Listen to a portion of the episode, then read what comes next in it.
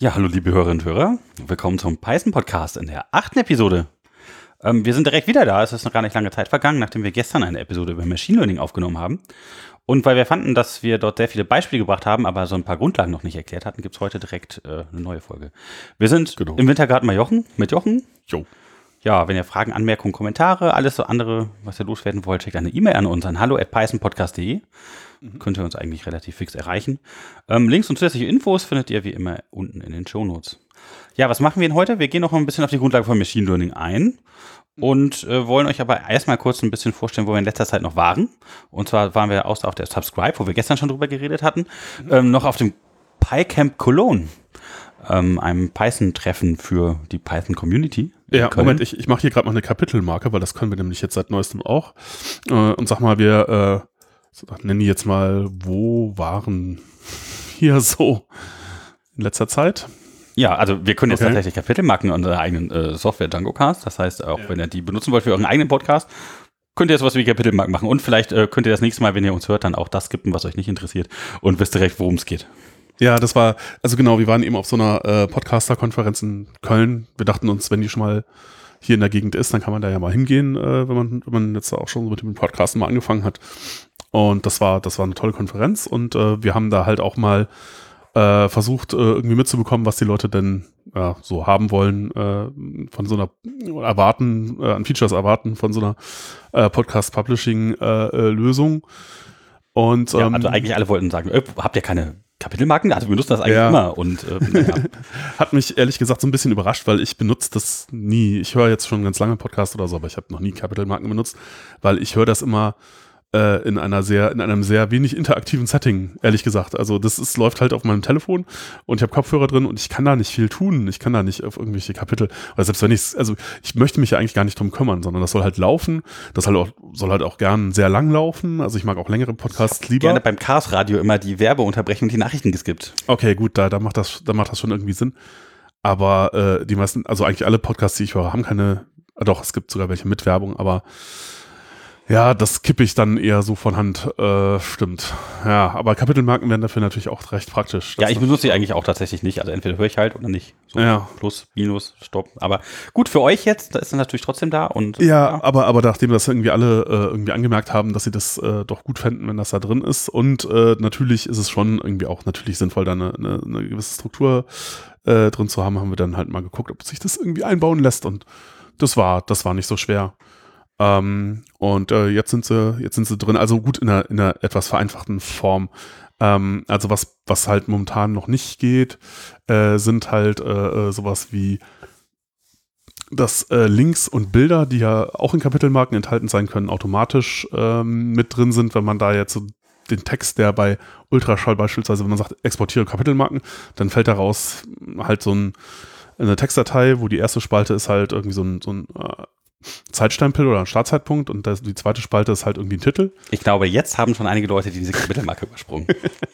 Ja, naja, äh, Ja, dafür aber sind ich sie da, ja. äh, ge- ge- genau. Und man kann jetzt äh, äh, aber zum Beispiel auch noch da Links reinschreiben, wenn man die in spitze Klammern setzt. Und man könnte auch noch Bilder hinzufügen. Jedenfalls kann man das, wenn man die jetzt, was man natürlich tun sollte, bei Auphonic auch noch mit reintut, damit die halt im, äh, in der Audiodatei auch mit drin sind, damit man die auch im Player hat. Ja, Ansonsten- wir haben noch gar nicht so Best Practice gesagt, also wie man das überhaupt macht irgendwie. Also den Podcast aufnehmen mit Ultraschall, irgendwie dann das in auf Ja. Reinpumpen und dann halt unserem Cast hosten. Ähm, ja, wir wollten eigentlich über das Python Camp, äh, glaube ich, nochmal reden. Also wir haben jetzt äh, schon viel über die Genau. Kapitelmarken gesagt. Ihr habt die jetzt bei uns mit Ja. im DjangoCast. Äh. Findet ihr auf PyPy und auf Jochens äh, Repo. Genau. Ähm, ja, Ja, ja, ne, genau. Eine weitere Veranstaltung, ne, auf der wir waren, das ist jetzt letzte Woche, letzte Wochenende, ähm, das Python Camp. Das war richtig cool, also richtig tolles Ja, Community-Treffen und gab leckeres Grillen am Abend und so und ähm, ganz viele tolle Talks und ja, Ja. also kleine. Lightning-Talks, um verschiedene kleine Projekte vorzustellen und richtig gute Sessions. Ja. Jochen hat selber eins gemacht über Machine Learning und äh, dann hatten wir den Cast auch da. War, Ja. war ziemlich gut. Und äh, genau, das war, das war, das war echt toll. Äh, ähm, ja, ähm, ich weiß nicht genau, ob wir irgendwas darüber erzählen wollen, was wir uns da so äh, angeguckt haben, aber ich Ja, glaube, vielleicht ein kleines bisschen. Man kann ja irgendwie Mhm. bei Python Barcamp EU auf die Seite mal gehen, kann sich das mal alles angucken. Da gibt es auch äh, relativ gute ähm, Dokumentation in den einzelnen äh, Sessions jeweils, was da so gemacht worden ist. Also zumindest haben ziemlich viele ein Protokoll gebaut. Ähm, ja, ich habe ein bisschen was zu Foxtrot gemacht. Äh, das ist so eine Musikbibliothek für Python. Ähm, ich habe noch ganz, ganz tolles vom Oliver gesehen, hat irgendwie den Landtagsreden irgendwie Ja. alle gepasst. Das ist sehr spannend. Das ist, eine, das ist eine super interessante Geschichte, genau. Die haben halt alle ihre äh, äh, Rede, äh, Reden und, und Pro Protokolle, ähm, Sitzungsprotokolle äh, als PDF veröffentlicht und ähm, äh, das wäre natürlich schon sehr praktisch, wenn man da irgendwie Statistiken drüber machen könnte oder so. Und äh, genau, Oliver hat da versucht, das äh, irgendwie alles so mal so irgendwie zu parsen und ähm, äh, in so einheitliches Format zu bringen. Ja, ist auf Und jeden Fall das sehr ist, spannend. äh, Und total gespannt, wenn das äh, weiter ist, ein bisschen, was man damit alles so bauen kann. Ja. Und dann ist es natürlich äh, noch einige andere spannende Sachen. Sind für DevOps war noch ein ziemlich cooler Talk dabei, irgendwie der gut Mhm. gefallen hat und ähm, zu wie man Kommentare in Python am besten schreibt. Und ja, also jede Menge andere Dinge, die spannend waren mit GeoPython und ein bisschen MicroPython-Bau und sowas. Ja. Ja, das war sowieso einer der, ein, ein äh, überraschender Trend. Also ich meine, dass äh, irgendwie Machine Learning und so ein Thema ist, das Data Science, das war eigentlich in den letzten Jahren auch schon immer so, aber äh, äh, es gab wirklich mehrere Sessions äh, äh, und damit halt auffällig viele für äh, diesen ganzen Bereich Internet of Things, äh, Home. Ja gut, aber so Basteln gab es doch auch schon immer so dabei, bei den Sprints auch und so. Da war doch immer mindestens ein, zwei Gruppen, die da irgendwas gebastelt haben. einer, einer war mei- meistens dabei, der irgendwas mit Raspberry Pi gebastelt hat oder so, aber dass es jetzt wirklich mehrere äh, gab, die da irgendwie ähm, ihre Steckdosen, mit ihren Steckdosen äh, irgendwie ja, äh, äh, ihre Gebäude warm sanieren wollten, irgendwie in Eigenregie, das war eigentlich, das hatte ich, äh, Okay, also ja. fa- fand ich, fand ich jedenfalls äh, auffällig. Also werden wir euch auch gerne noch mal was zu erzählen, aber das wird vielleicht noch ein bisschen auf sich warten lassen. In unserer Liste ist das noch nicht so ganz nach oben gerutscht. Ah. Ja. Ja, Genau. viele nette Menschen kennengelernt. Also vielleicht bringen wir da auch noch die eine oder andere Folge mit zusammen und Ja. mal gucken, was da, Da so haben- rauskommt. genau, wir haben auch kurz vorgestellt, dass wir da so einen Podcast machen und ähm, da werden bestimmt noch einige interessante Gespräche daraus entstehen. Also das, das klang alles sehr gut. Äh, jetzt ist Zeit für eine Chaptermarke. Was soll ich mal? Hebe ich immer die Hand und Ja. winke? Oder, Genau, ja. wink einfach mal. Ich, äh, Ja, was, was soll ich denn da reinschreiben? äh, Veranstaltungshinweise. Ah, Veranstaltungshinweise, alles klar, okay. Genau. Veranstaltung. Ja, wir haben nämlich tatsächlich dann natürlich auch äh, mit Leuten geredet, die ganz viele neue Veranstaltungen vorgestellt haben, wo man überall so hinfahren kann. Ähm, jetzt als nächstes, das ist jetzt schon nächste Woche, ist ja die PyCon X in Florenz. Das ähm, ist ein internationales Event. Also warum man da hinfahren sollte, ist natürlich tolles Wetter jetzt gerade so in Ja, Toskana. Man kann da so ein bisschen Urlaub machen, ideal. wenn man da Lust hat und dann so ein Ja. bisschen Python machen. Das ist bestimmt cool. Äh, vom 2. bis 5. äh, Mai. Florenz. Ja, äh, dann geht's weiter. Ähm, ich weiß nicht, das ist jetzt gerade gar nicht so äh, geordnet. Ich muss jetzt mal gucken. Äh, Juni geht's weiter Mhm. mit der GeoPython in Basel. Ja. Ja, in Basel, der Martin hat da so ein paar Sachen erzählt, der macht da ziemlich viel und ähm, der hat im Juli direkt das nächste und zwar ist dann nämlich die Ja, EuroPython EuroPython. ist auch in Basel, irgendwie im gleichen Gebäude, denke ich mal. Und äh, Das haben sie extra dafür gebaut, hat er erzählt. ja, ja, genau. Schönes neues Gebäude, ja. Ja, ja. Teilweise jedenfalls für diese Veranstaltung. Ja, äh, ja, EuroPython ist eigentlich immer toll und ähm, äh, ehrlich gesagt, ich war aber noch nie da. Ich habe immer nur gehört, dass es super sein soll. I- gehst du nach Basel in die Schweiz? Ja, aber ich glaube, dieses Jahr, das wird alles. Ja, ist ein bisschen knapp. Warum ist denn das eigentlich alles irgendwie so im Frühjahr? Also, es ist entweder Juli, Juni, Ja. äh, Oktober, Ja. Frühjahr? naja, Conference Season. Ja, Ja. okay. Ja, also danach, äh, im September geht's nach Bilbao. Am 2. bis 6. ist in Bilbao die EuroSciPy. Mhm. Wirtschaftliche Sachen sind auch sehr interessant. Und wir haben die PyData in Berlin vom 9. bis 13. Ja, Oktober. äh, PyCon.de. beziehungsweise PyData kombiniert in, in, in Berlin. Äh, und äh, also zumindest ich werde werd auf jeden Fall da auch sein. Mhm. Da bin ich nicht da, da bin ich in Prag. Tja, Äh, Chicago Blackhawks. Ähm, ja, ja. Und äh, genau, damit haben wir, ja, damit haben wir ja schon fast alle, müssen wir dieses mit den, diese Veranstaltungshinweise auch nie wieder machen dieses Jahr, weil damit haben wir alles Wichtige durch, oder? ja, vielleicht können wir noch den MP Sprint erwähnen, den es gibt, den haben wir, glaube ich, schon vergessen. Oh, ach so, richtig, stimmt. Hier in Den, äh, ge- genau, PyDDF Sprint, wann war denn der nochmal? äh, im vierter, Mai, fünfter Mai? 13, Ja, Ich glaube schon. ja, Äh, äh, März, 4. April. 5. Mai. Tatsächlich bei Trivago, wieder hier im Medienhafen in Düsseldorf. Ja. Genau. Das ist auch mal eine tolle Veranstaltung. Gut, macht natürlich nur wirklich äh, äh, Sinn, wenn man, wenn man so ein bisschen aus der Gegend kommt, aber äh, da ist das wirklich ein, äh, auch ein, immer sehr, sehr nett. Genau, Ja. und bilden sich Antigrüppchen und programmieren an irgendwelchen Projekten rum. Und ähm, ja, ist immer sehr lustig, hat Spaß zusammen, lernt sich ein bisschen kennen. Äh, solltet ihr euch für anmelden beim Meetup und äh, ja. Genau. Ja. Ja, ich glaube, das war so das nächste hier so in der Gegend. Das Ja, okay, dann haben wir damit die Veranstaltungshinweise auch äh, irgendwie durch. Und dann wäre es wieder Zeit für ein Chapter Marks. Also ach, ich ja. winke übrigens hinter dir ist ein bisschen. Achso, ja, finde ich. Hm. Wenn ja, du gerade dein Bildschirm guckst manchmal ja. und ja. Mhm. Äh, gut, okay, dann äh, ja, und danach gehen wir einfach so quasi. Ja, ins Thema. Ich würde sagen, dass du wieder, genau. Alles klar. Fangen jetzt mit der Einführung in Machine Learning nochmal so ein bisschen an. Was denn das nochmal und warum, wieso? Mhm. Wollen wir da auch noch irgendwas strukturieren? Puh. Äh, ja, also wir haben da auf jeden Fall verschiedene Unterthemen und ähm, ja. sonst setzen wir die Chapter Marks also da später ein. Kannst du irgendwie so einen anonymen Chapter Mark setzen, ähm, dass man einfach dann später den benennt, dann ähm, müssen wir nicht so viel unterbrechen, sondern einfach so klicken. Das geht, das geht natürlich auch. Ich brauche da eigentlich nur. Also ich brauche so, so einen Buzzer in der Hand, M wie so zu drücken. Genau. Selbstauslöser von so einer Kamera. Ne? Das wäre das wär tatsächlich nochmal toll, wenn man irgendwie so einen so ein, äh, Bluetooth-Buzzer oder sowas hätte, der das äh, irgendwie dann irgendwie eine Capital-Marke setzt. Naja, äh, da müssen wir halt hardware-technisch noch so ein bisschen aufrüsten, aber äh, ja. Du hast doch irgendwo ein Raspberry stehen, den können wir über das Netzwerk anstechen, dann stechen wir den per Bluetooth ans Raspberry und dann kriegt er einfach Signal und dann sagt der Chip, der mag Boben. Ja, genau. Das, das brauchen wir in Python. Okay. Ja, nächstes Mal. Mhm. Ja, also Machine Learning. Ähm, ja, was hatten wir äh, gestern ja gestern, gerade eine Folge gemacht, wo wir ja. so ein bisschen die Einführung äh, genau, wir haben da hatten, auch schon eine Menge, was ist das und so. Menge zu erzählt äh, und ähm, äh, die, die Teile äh, versuchen wir jetzt auch mal nicht zu wiederholen. mal schauen, ob das klappt.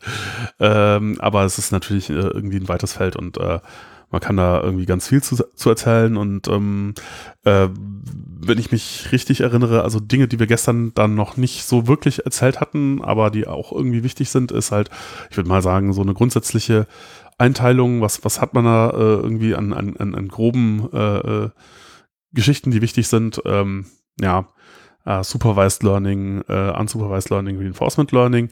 Wir hatten gestern uh, das Beispiel Supervised Learning, also sozusagen Textklassifikation, das ist ein klassisches Beispiel, das allereinfachste ist binäre. Genau, wir hatten Reuters Textdatensatz und der wurde ja. dann gemeinsam analysiert mit dem ähm, Jupyter Notebook, was der Jochen auch äh, veröffentlicht hat. Mhm. Äh, da kann man das alles so ein bisschen nachvollziehen und ähm, daran auch so ein bisschen die Praxis vielleicht lernen. Ähm, ja, ja, aber vielleicht aus dem theoretischen Background dann jetzt nochmal Details was äh, ist denn äh, der Unterschied von Supervised Learning? Naja, der, dass man halt sozusagen zu jedem Beispiel weiß, was rauskommen soll. Also, dass man halt nur das, in Anführungsstrichen, nur das Problem hat, dass man irgendwelchen äh, Eingaben halt Ausgaben äh, zuordnen muss und das halt anhand von Beispielen tut, die man schon kennt.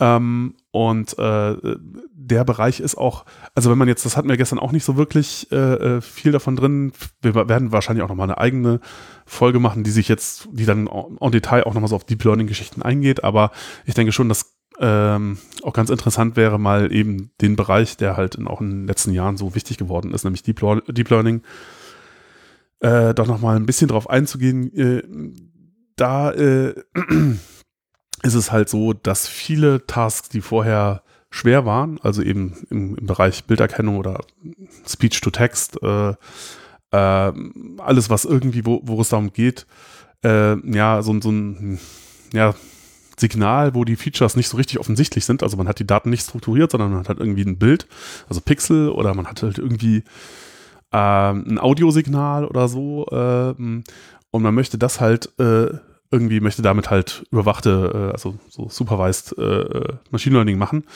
dann äh, war das pro Domain früher immer sehr aufwendig, weil man dann halt domainspezifische Features erstmal extrahiert hat.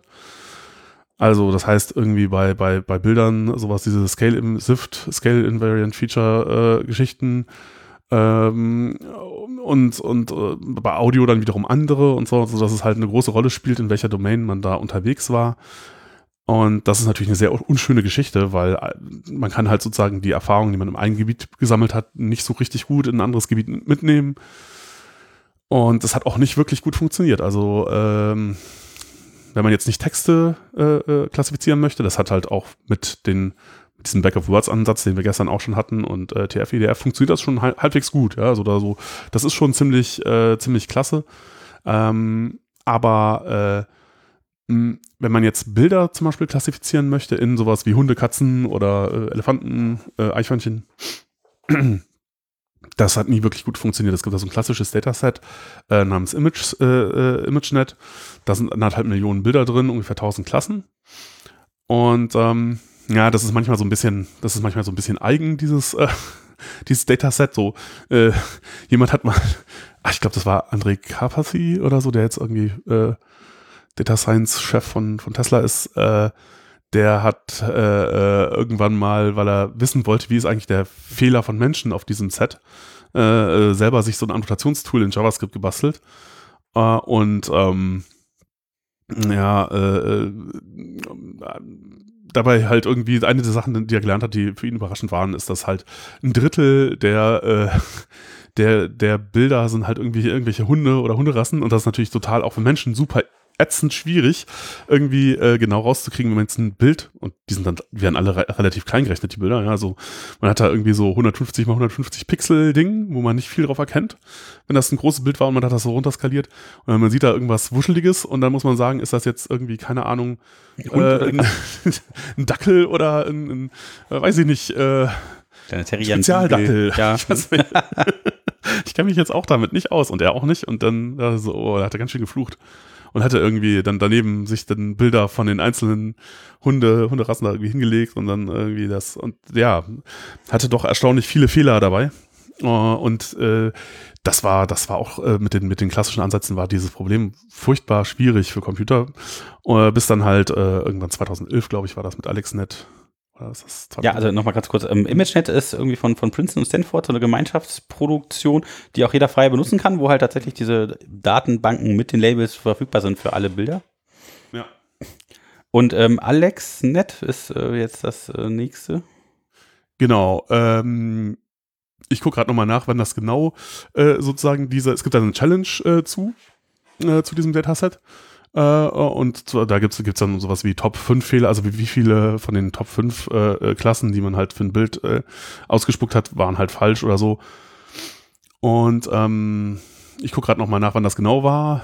Äh, ah ja, das ist genau. Es gibt halt diese, diese Image äh, äh, Net Large Scale Visual Recognition Challenge und ähm, genau 2012, also nicht 2011, hat ähm, das Ding halt äh, das äh, äh, gewonnen und hat halt den Fehler um äh, ja, absolut mehr um, äh, mehr als 10 Prozent irgendwie äh, reduziert und das war halt äh, irgendwie gewaltiger, gewaltiger Schritt. Also es war halt so, ähm, na, wie hat das, das hat mal, wie ich mal in einem Interview mit äh, Jeffrey Hinton, glaube ich, nee, oder wer war, äh, nee, das war, das war Jan de Kuhn, äh, hat das irgendwie mal äh, in einem Interview erzählt, er meinte halt vorher war es so, ähm, es gab diese, diese Convolutional Neural Nets, die da verwendet wurden, ja auch schon lange äh, vorher, aber das hat niemand so wirklich ernst genommen. Die waren so ein bisschen esoterisch.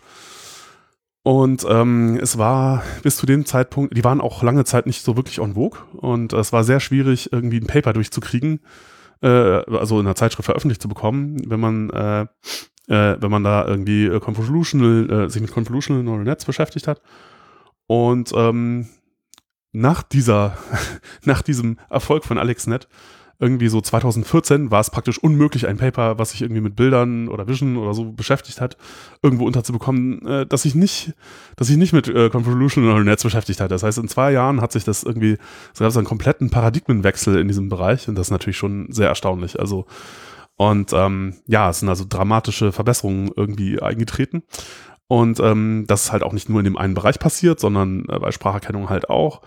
Und ähm, du musst ja vielleicht daher nochmal mhm. die Basics erklären, die hatten wir nämlich gestern alle nicht. Also was ist jetzt überhaupt ein Convolution Neural Network? Vielleicht auch nochmal kurz, was ist überhaupt ein Neural Network? Ja. Das haben wir nämlich gestern einfach alles so vorausgesetzt, aber für jetzt Menschen, die jetzt noch nicht so tief in dem Thema drin sind, das, sollte man kurz erklären. Ja, sollte, so, sollte man, ist aber auch schwierig wirklich zu erklären, was es ist. Also man äh, was man immer so, wenn man jetzt das äh, äh, aus Medien äh, mitbekommt, worum es da geht, äh, da wird dann meistens das so dargestellt, wie, naja, das ist ein Vorbild des Gehirns modelliert oder so.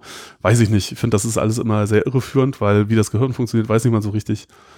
Ähm, und ähm, im, im, Grunde, äh, ja, man könnte sagen, es ist irgendwie inspiriert von Neuronen, aber es ist auch mehr, mehr auch nicht. Äh, und mittlerweile hat das, was man da macht, nicht mehr viel zu tun mit dem, also, was man mal, womit man mal angefangen einfach hat. irgendwie so ein paar leuchtende Punkte auf so einer Karte, die dann irgendwie aufleuchten, wie die irgendeine kryptische Verbindung haben, weil da irgendwie Strom von A nach B fließt oder so.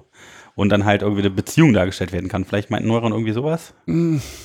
Naja, also was, was eine passendere Bezeichnung äh, fände ich jetzt äh, irgendwie, das sind so äh, gestapelte Funktionsapproximatoren. Also im Grunde geht es darum, halt Funktionen zu approximieren und äh, man hat halt irgendwie rausgefunden, dass das super geht, wenn man das in Schichten organisiert und wenn man äh, sozusagen da bestimmte Aktivierungsfunktionen verwendet. Da, das, da hat sich auch viel getan. Und ähm, ja, äh, man kann sich das ungefähr so vorstellen, dass, also man hat halt äh, ja sozusagen Schichten von mh, mm, von, von, von, von so Parameter, äh, parametrisierten Dingen, die halt äh, irgendwie etwas machen mit einer Eingabe. Es kommt halt eine Eingabe rein und äh, äh dann wird das von sehr, sehr äh, basalen oder sehr, sehr konkreten äh, äh, Dingen, die da detektiert werden, immer zu immer abstrakteren Geschichten, je tiefer das durch das Netz also durchgeht. Vielleicht machen wir das einmal so kurz als Beispiel anhand von so einem Hundebild.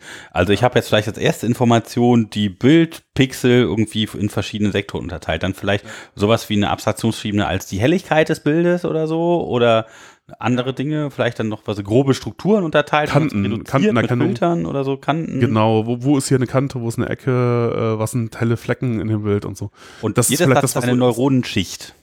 Und, ja, oder äh, mehrere Schichten. Also, äh, genau. Ja. Äh, und, und das, was, was da passiert im Grunde, ist halt das, was die Convolutional-Geschichte, ich will es gar nicht, gar nicht mehr so äh, ausführlich beschreiben, was da für eine mathematische Operation ist, ist eigentlich relativ simpel äh, passiert, aber was das macht, ist, dass es dafür sorgt, dass Dinge, die nah beieinander sind, halt irgendwie auch äh, äh zusammenbleiben, sozusagen. Weil man hat sonst mal das Problem, oder das hatte man bei den mh, hm, ja, äh, anderen Verfahren, mit denen man da angefangen halt, äh, hat halt auch, dass sobald sich irgendwas so ein bisschen geändert hat, also wenn das Hund, wenn der Hund im Trainingsbeispiel, äh, im ersten Trainingsbeispiel nicht an der gleichen Stelle ist wie im zweiten Trainingsbeispiel, dann wurde das schon nicht mehr erkannt, weil, naja, äh, sozusagen, wenn man einfach ein Bild einfach so als Vektor auffasst, dann äh, wenn, wenn sich da drin sozusagen räumlich irgendetwas bewegt, dann ist es halt an einer ganz anderen Stelle. Da werden halt ganz andere Features sozusagen aktiviert. Man könnte ja sagen, naiv, ein Bild ist einfach nur irgendwie hat so viele Dimensionen wie äh, äh Pixel oder so viele Dimensionen wie Pixel mal drei, wenn man halt für jeden Kanal halt noch ein RGB, noch eine Dimension, ja. Äh, äh, ja, noch eine Dimension. Aber äh, dann hat man eben dieses Problem, was passiert, wenn sich Dinge in dem Bild bewegen und dann ähm, wird es halt ätzend und äh, funktioniert einfach auch nicht mehr. Und dafür, äh, äh, dass da helfen diese, diese Convolutional äh, Geschichten halt ähm, äh, stark, weil die dafür sorgen, dass äh, Dinge halt sozusagen unabhängig davon, wo sie passieren, äh, irgendwie detektiert werden können. Und ähm, ja, man, man fängt halt mit sowas an, wie eben Kanten, Helligkeiten, ganz einfachen Formen. Äh, und die werden dann sozusagen in den Schichten halt immer weiter abstrahiert. Sodass halt man auf, äh, wenn das jetzt durch mehrere Ebenen gegangen ist, äh, äh ist, hat man halt abstraktere Features, die halt weiter unten im Netz äh, sozusagen äh, detektiert werden. Also es gibt dann halt irgendwo sozusagen Teile, Layer, die, die detektieren dann wie Ohren oder Augen oder Haare oder, oder sowas, ne? Oder vielleicht irgendwie, ist da überhaupt ein Tier oder ist das nicht eher Himmel oder ist das irgendwie äh, eine Wiese oder so? Ja, also ne, auch Masterklassen, also was, also ne, Tier, wenn es halt guckt, ist ein Hund, guckt dann erstmal eben drüber, ist überhaupt ein Tier oder sowas, ne? Können natürlich passen, oder ist es ein Lebewesen oder sowas, oder ähm, ist überhaupt ein Bild? Also, ja, ja. So. Und ja, das passt halt, äh, passt halt super, äh, weil irgendwie diese räumliche, Dinge haben halt eine räumliche Ordnung und sind halt irgendwie hierarchisch strukturiert. So ist halt unsere Welt irgendwie äh, strukturiert, die wir wahrnehmen. Und äh, wenn man das, und ja, diese äh, ähm, Modelle sind halt, bilden das halt sehr gut ab und repräsentieren darum halt das, was man da bekommt, halt, also sind halt in der Lage, das sehr, sehr gut zu repräsentieren. Ja, ist das ein Ölgemälde, ein Foto oder eine Skizze? Ja, ja und äh, genau, so all solche Sachen, was ist die Textur von Dingen. Ähm, ja, und das hat halt super funktioniert. Und was halt auch total toll ist, ist, dass man äh, im Grunde keine äh, kein, kein echtes, kein Feature Engineering mehr so machen, mehr machen muss, so wie früher. Ja, sondern dass das halt äh, zum großen Teil automatisch passiert. Ähm, und ähm, na gut, die Architektur des, des Modells ist natürlich noch so eine Sache, aber äh, das ist ähm, das ist halt nicht mehr das gleiche wie, wie also als wenn man da jetzt äh, von Hand äh, äh irgendwelche ähm, irgendwelche Features rauszieht aus einem Bild, sondern das ist alles gelernt. Äh, also das heißt tatsächlich, diese, durch diese Bibliotheken weiß man halt dann direkt, hey, ähm, ein Bild hat diese verschiedenen Dinge, Netze, Schichten und durch die ich dann einfach durch iterieren kann und. Ja, also das, das, das Modell trainiert halt eben nicht nur, passt sich nicht nur den vorher hart gecodeten Features äh, äh, äh, an, sondern die, das Lernen, was sind eigentlich gute Features, ist halt mit dabei. Und das ist halt ein, ein Riesenfortschritt. Schwarmintelligenz, schon wieder. Ja. Schwarm, naja. Ja. Aber ja, äh, es ist, es ist, es macht halt, äh, ja, es, es, macht das halt viel einfacher und man kann halt die gleichen Methoden verwenden, ob man jetzt auf Audiodaten äh, arbeitet oder eben auf Bildern äh, und oder auf irgendwas völlig anderem. Äh, und das ist natürlich auch total toll, ne? weil ähm, ja dann sozusagen Erfolge in einem Feld halt irgendwie ein anderes, in eine andere Domain transportieren kann.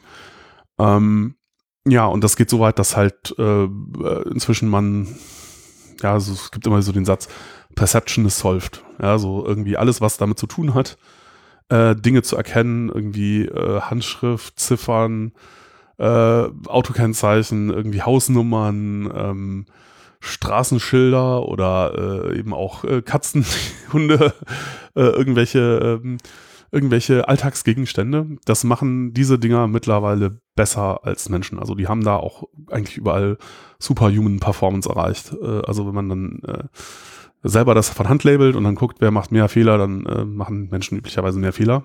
Und ähm, das ist schon äh, ganz erstaunlich. Da, das wäre äh, zu dem Zeitpunkt, wo man das halt noch nicht wusste, dass das geht, hätten viele gesagt, das ist völlig unabsehbar, wann das jemals oder ob es überhaupt jemals möglich sein wird, dass sowas passiert.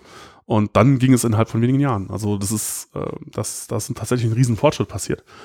Auf der anderen Seite muss man natürlich sagen, das heißt jetzt nicht, dass alles gelöst ist oder dann wird immer davon künstlicher Intelligenz geredet und das ist schon irgendwie Quatsch, weil, also ich meine, Machine Learning ist halt so ein Teilbereich der künstlichen Intelligenz und wahrscheinlich auch so der interessanteste zurzeit, aber äh, die wirklich knackigen Probleme, äh, wenn es darum geht, äh, irgendwie wirklich intelligentes Verhalten oder äh, ja, wirklich halt, was heißt das überhaupt und wie definiert man das? Ja, also wenn ja. ich jetzt tatsächlich als ein individuelles, autonomes Individuum hätte, ne, das ich dann als intelligent definieren kann, da ist natürlich was anderes, als wenn ich jetzt eine Maschine habe, die immerhin äh, binäre Entscheidungen treffen kann oder sowas, die einigermaßen richtig sind. Also das, nee, nee, gut, so gut, das, ist, das ist auch überraschend, wie viel sich auf solche Entscheidungen reduzieren lässt. Also das ist tatsächlich, macht das schon viel aus, aber äh, diese, die, die, ähm, die Welt äh, äh sozusagen gesehen aus der Sicht von so einem, so einem Netz ist halt sehr, sehr, das ist eine sehr, sehr oberflächliche Sicht der Welt die lassen sich auch alle sehr, diese Modelle lassen sich sehr leicht täuschen, weil sie eben fast oh ja, nichts klar. über die Welt wissen.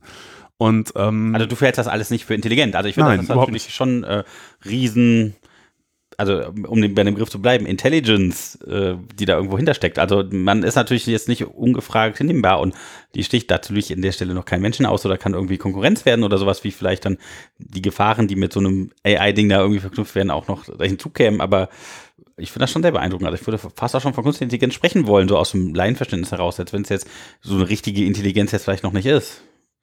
Aber in gewisser ja. Weise kann halt die Maschine tatsächlich, also das ist, glaube ich, der Fortschritt, mit neuen Dingen umgehen. Und das ist halt nicht das, was sie vorher gelernt hat. Und das ist ja das, was das Spannende daran ist. Ja, also und das ich, ist vielleicht schon irgendwo Intelligenz. Hm, ich, ich denke, der, der, der, der große äh, Unterschied zu früher ist halt, dass in, muss man auch sagen, begrenzten Bereichen äh, muss man halt nicht mehr und äh, nicht mehr wirklich explizit Sachen programmieren, sondern man zeigt jetzt äh, einer Maschine nur noch äh, irgendwie Beispiele dafür, wie es äh, richtig sein soll und dann kann sie das halt auch mehr oder weniger genauso gut machen.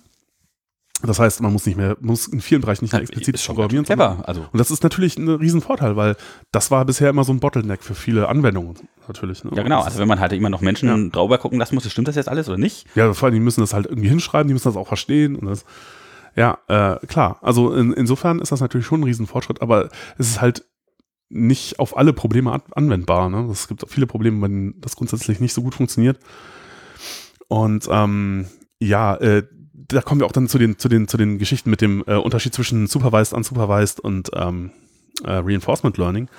Äh, äh, also Supervised geht. Ja, also da sind wir mittlerweile ziemlich gut aber äh, und aber auch nur, wenn es um so ganz oberflächliche Geschichten geht. Also wir, die, die Modelle wissen nicht, was sie da tun. Sie haben kein Verständnis dafür, was da passiert. Äh, deswegen lassen sie sich auch eben sehr leicht täuschen, weil es muss halt nur irgendwie halbwegs, halbwegs oberflächlich so aussehen. Das reicht ja voll, vollkommen. Ähm, wenn da irgendwas sozusagen physisch unmöglich wäre oder so, wo ein Mensch sofort erkennt, äh, das kann ja gar nicht sein, ist es für so ein Modell völlig unmöglich. Ja, man könnte so ein paar lustige Surveillance-Aktionen machen, indem man irgendwie so Plakate hochhält mit äh, gesuchten Persönlichkeiten oder äh, bedrohlichen Dingen und dann äh, ja. Leute trollt oder so, ja. Aber gut, äh, gut das ist so Machine Learning Security, ist nochmal ein ganz, äh, ganz eigenes Ding. Ähm, was aber jetzt zum Beispiel Menschen, äh, Tiere super können, ähm, äh, also einmal ist halt total interessant, dass Menschen nicht so viele Trainingsbeispiele brauchen. Also wenn man sich zum Beispiel anguckt, was, wie viel gelabelte Daten sieht so irgendwie ein Kind äh, von null bis es kann irgendwie sprechen und verstehen, dann ist das sehr, sehr wenig. Und man versteht überhaupt nicht, wie das sein kann, dass man mit so wenig Trainingsbeispielen irgendwie auskommt, weil diese ganzen Deep Learning-Geschichten brauchen viel, viel mehr. Was jetzt nicht so ein Problem ist, weil man halt inzwischen Internet und so, man hat die Daten ähm, und äh, wenn da alle Leute sprechen da irgendwie in ihre Telefone und äh, dann sammelt man davon halt irgendwie tausend Stunden, Millionen, Milliarden, keine Ahnung und dann hat man genug, um halt mal äh, große Modelle mit vielen, vielen Parametern zu fitten. Und dann funktioniert das auch. Aber es wäre natürlich schon interessant rauszukriegen, wie, wie, wie kommt das, dass Menschen das auch super hinkriegen, aber das alles nicht, diese Daten nicht brauchen. Ähm, ja, wahrscheinlich steht das an der Auflösung mit der Information, die die Menschen bekommen, die ist wahrscheinlich auch so hoch und so riesengroß ne. und so äh, polymorph und so fraktal, dass da dann doch wieder alles hinten rausfällt, was an Informationen wichtig wäre für so ein neuere Netzwerk. Und, und man kann jetzt Menschen sagen, lernen das dann anhand dieser Masse von Informationen so schnell doch. Ja, man könnte jetzt sagen, also Menschen eben haben, sehen auch Sachen, hören nicht nur Dinge und so. Aber ich glaube, das ist gar nicht so sehr der Punkt, sondern, oder das, was halt so der, die, äh, ja, äh, übliche, übliche Ansicht ist halt, dass Menschen halt und Tiere irgendwie super, äh, unsupervised Learning halt wirklich, wirklich gut können und wirklich gut in der Lage sind, einfach nur durch Beobachten äh, super Repräsentation der Welt irgendwie äh, aufzubauen. Und das kann man halt äh, mit äh, äh ja, können halt die Modelle, die wir da verwenden, äh, in Computern momentan nicht. Und ähm, es, da kriegt man halt eben schon sowas nicht hin wie, was ist da überhaupt eine geeignete Verlustfunktion? Also wenn man zum Beispiel sich so ein Problem anguckt wie, man möchte vorhersagen, was als nächstes passiert in einem Film, den man sieht. Ja? Also da, äh, man sieht irgendwie, keine Ahnung, eine Savanne in, äh, äh, in, in, in, Afrika oder laufen irgendwie Tiere durch die Kamera, ja, irgendwie dieses Problem, äh, was ist das für ein Tier, das, das ist sozusagen, das geht.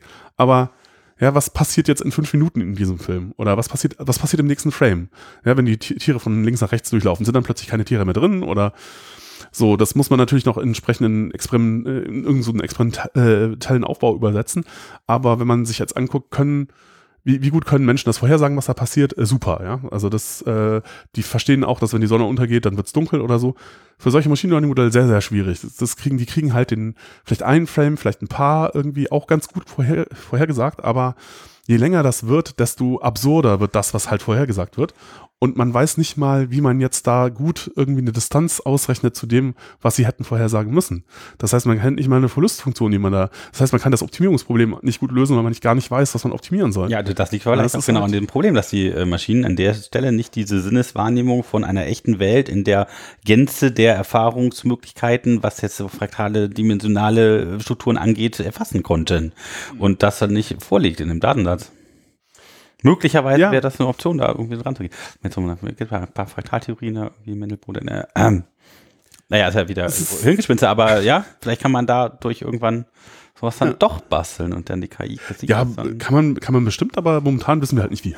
Und ähm, ja, ist halt, äh, ist halt schwer. Äh, und ähm, das ist sozusagen, wenn man es schaffen würde, den Erfolg, den man jetzt beim Supervised Learning äh, hatte, irgendwie zu übertragen auf Unsupervised, das wäre natürlich ganz, ganz toll, aber ist halt noch nicht so. Aber da arbeiten ganz viele Leute dran. Und Reinforcement Learning ist halt so ein Zwischending. Ähm, wenn man halt nicht zu allem, was man tut, jetzt ein Label hat oder eine, äh, eben ein Feedback äh, bekommt, war das jetzt richtig oder falsch, ähm, sondern man bekommt diese Label, die Labels werden sparse. Also man bekommt halt nur ab und zu gesagt, ob jetzt was richtig war oder nicht. Und dann muss man das halt irgendwie verteilen auf das, was man getan hat. Also vielleicht sind da auch praktische Beispiele irgendwie am besten. Also wenn man äh, Spielen funktioniert das halt super. Wenn man jetzt irgendwie Schach spielt oder Go oder sowas, dann äh, spielt man halt eine ganze Zeit lang, macht viele Züge und dann am Schluss bekommt man halt gesagt, okay, du hast jetzt gewonnen oder verloren. Aber man bekommt keine Aussage zu, wie gut war jetzt dieser Zug, den ich gemacht habe, weil das äh, weiß halt eh keiner so genau und äh, irgendwie definitive Aussage ist ja, es kann ja auch sein, dass ein Zug, der irgendwie schlecht aussieht, eigentlich sehr gut war. Ja, sei denn, du verliest im nächsten Zug oder sowas, aber ja. ja, aber äh, tatsächlich ist es halt so, so wirklich definitiv weiß man es erst, wenn man gewonnen oder verloren hat. Und dann hat man das Problem, okay, jetzt muss ich irgendwie sozusagen diese, diese, diese Feedback irgendwie zurückassignen an alles, was ich irgendwie gemacht habe.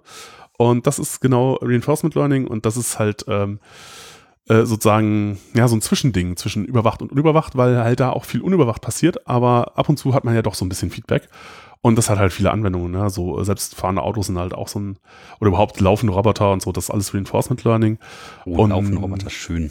Ja. Ähm, hast du das gesehen von äh, Boston Dynamics, das neue Ding? Da haben äh, irgendwie 15 diese, weiß nicht, pferdeförmigen Hunderoboter äh, so, so ein LKW gezogen oder so, irgendwo irgendeine Straße. Ich finde diese, diese Videos immer sehr beunruhigend. Ja, die sind etwas spooky tatsächlich, ja. Ja. Die können ziemlich wie Militärtechnik, wenn man sich da überlegt, da ist dann irgendwie so eine, so eine Waffe drauf oder sowas, dann hüpfen die durch den Wald und, und, ja, und das surrt irgendwie. dabei, die Türen aufzumachen und um die Ecke zu gucken. Ja, ja, das ist, ist, das ist schon ein bisschen spooky tatsächlich. Sehr ja. creepy, ja. Ja, ist ja auch vom DARPA finanziert, ne? Mit ja, ja, ja. ja. Ja, äh, ja ich glaube, die Firma selber ist gekauft worden von Google. Ja, ich glaube, die haben sie wieder verkauft. Haben sie wieder verkauft? Ja. Also kann auch sein. Aber ja, die war, war mitfinanziert vom DARPA vor allen Dingen und so. Ja. Mal gucken, was da Schönes für die Zivilgesellschaft noch bei rausspringt.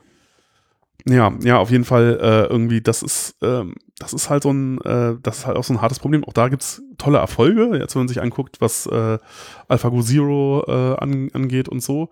Das, das ist gar keine Frage, das ist ein super toller Erfolg, weil äh, irgendwie früher äh, waren ja auch die Lösungen, also Schach äh, sozusagen das erste Mal, dass äh, man Menschen keine Chance mehr hatten gegen Schachcomputer. Das war irgendwann 98 oder so, als Kasparov gegen Deep Blue dann verloren also hatte. Ich habe schon als Kind immer gegen meinen Schachcomputer verloren. Ja, ja, aber nicht jeder Mensch hätte gegen deinen Schachcomputer verloren. Das wollen wir nochmal sehen. ja, aber heute ist es so, dass kein Mensch mehr eine Chance gegen hätte gegen einfach nur so ein blödes iPad, weil das ist halt schon schnell genug, als dass man da irgendwie, das ist völlig aussichtslos. Und ähm, das äh, damals, ja, so nach 98 war dann halt klar, okay, Menschen haben jetzt irgendwie hier keine Chance mehr. Aber äh, also, wer gewinnt denn eigentlich, wenn ich ähm, das Spiel äh, von einem anderen Rechner mitspielen lasse? Das wäre doch mal interessant. Also ich äh, spiele auf dem einen Rechner mhm. manuell Schach gegen den Bot ja. und äh, lass mir meinen Zug aber von einem anderen Bot äh, predikten. Also gewinnt halt der schnellere Bot oder was ist, wenn der beide Bot gegeneinander spielen? Ist das dann Zufalls? Äh nee, nee, äh, üblicherweise kommt halt darauf an, was das für Dinger sind. Wenn die gleich sind, dann ist es vielleicht Zufall oder dann soll es 50 Prozent, 50-50 sein, aber. Aber vielleicht kommt dann eine Regel raus, vielleicht geht immer weiß. Oder? Nee, ja, nee, ist schon so, dass 70 Prozent, glaube ich, äh, zwei Drittel ungefähr weiß gewinnt, ja. Also wenn es gewinnt, also die meisten Spiele sind sowieso Remis, aber wenn äh, es eine Entscheidung gibt, dann gewinnt meistens Weiß. Weil Weiß ja schon einen leichten Vorteil hat durch den Anzug. Mhm, mh. Aber äh, ja, ähm, äh, trotzdem hättest du halt, oder sag mal so, auch ein schlechtes äh, Schachprogramm hätte halt keine Chance gegen ein, ein wirklich gut, also eins von 98 oder so hätte halt keine Chance gegen eins der modernen, auf einer modernen Hardware ist halt, äh, das ist so viel besser geworden. Äh, aber eben auch in dem Ding, was halt 98 Kasparov geschlagen hat, war, steckte halt ganz viel domainspezifisches Wissen drin. Da steckte halt viel Schachtheorie drin, da war eine Endspieldatenbank dran. Ähm, da war viel, ähm, mh, äh, äh, Glatter Overhead. Brauchen wir heute alles nicht mehr wegschmeißen, lernen von alleine, fertig. Ja, da, also da steckte ganz, ganz viel menschliche Arbeit drin, sozusagen.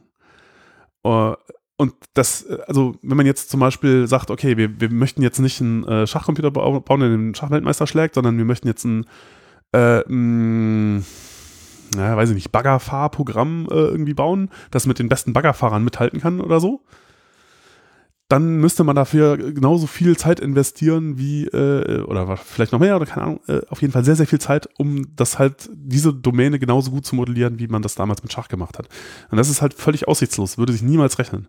Es gibt so viele Dinge, die man irgendwie gut können will, aber wo es absolut aussichtslos wäre. Äh mir fällt ja immer so das erste ein, was ich für einen Roboter äh, mir selber anschaffen würde, für jede Menge Geld wäre so der Haushaltsroboter, der putzen kann und ja. das ganze Haus in Ordnung hält. Vielleicht dann irgendwann auch ein bisschen kochen, also dann habe ich natürlich meine eigenen Rezepte oder so, aber das wäre natürlich toll, weil dann müsste man das nicht mehr machen. Und ja, ja aber, es, aber es ist schwierig. Also all diese Dinge, wo man mit der realen Welt interagiert, da komme ich auch gleich nochmal drauf. Das sind alles, die sind alle leider nicht so leicht.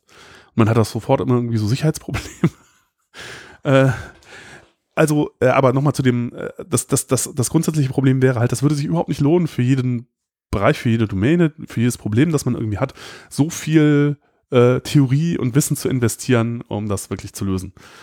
Äh, auf diese Art. Deswegen ist das äh, ja ein netter Erfolg, so nach außen hin, aber eigentlich äh, ist es wertlos, weil Man kann das zwar für Schach machen äh, und bei Schach hat es halt einen so hohen symbolischen Wert, dass man es da tatsächlich gemacht hat. Aber es ist nicht keine praktische Lösung. Ja? Es ist nicht wirklich äh, effizient. Und ähm, naja. Ja, für Schach, aber äh, in anderen, ja.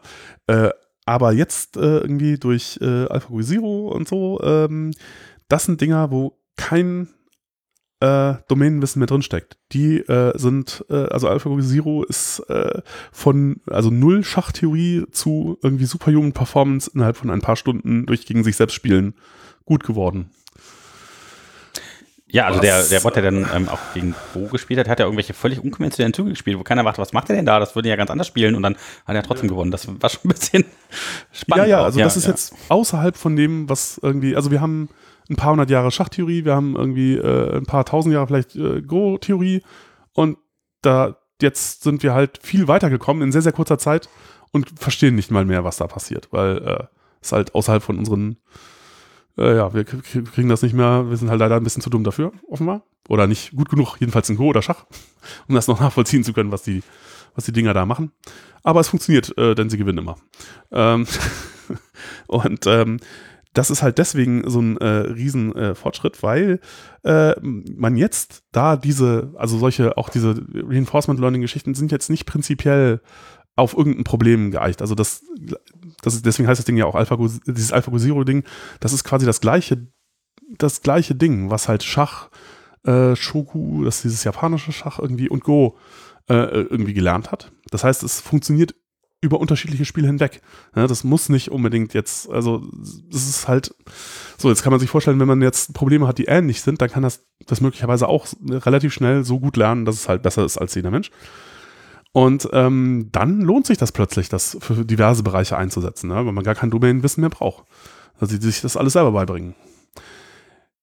Das klingt jetzt auch relativ erschreckend wahrscheinlich, aber so schlimm ist es auch wieder nicht, weil ähm, wir haben, äh, äh das funktioniert nur dann super, wenn man eben durch gegen sich selbst spielen oder super viele Spiele ausprobieren äh, irgendwie lernen kann, was halt super geht in, äh, in, in, so Situationen, wo man die komplette Welt simulieren kann. Also, Welcher Gott das Universum mit Machine Learning gebaut?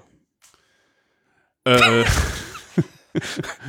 Relativ unwahrscheinlich, ja, dass da, sowas funktioniert, ja. Ja, es gibt da schöne, schöne Theorien zu, äh, ja, das, äh, ja, aber das für. Ja, sorry für den kleinen Exkurs. ich wollte mir eine Selbstmarkt setzen. äh, ja, ich wollte das nur noch kurz, kurz zu Ende führen. Also, wenn man das simulieren kann, ist super. Aber Spiele sind halt, da hat man die Simulation halt schon, ne? Oder, äh, genau, es gab da große Erfolge bei den Atari-Games.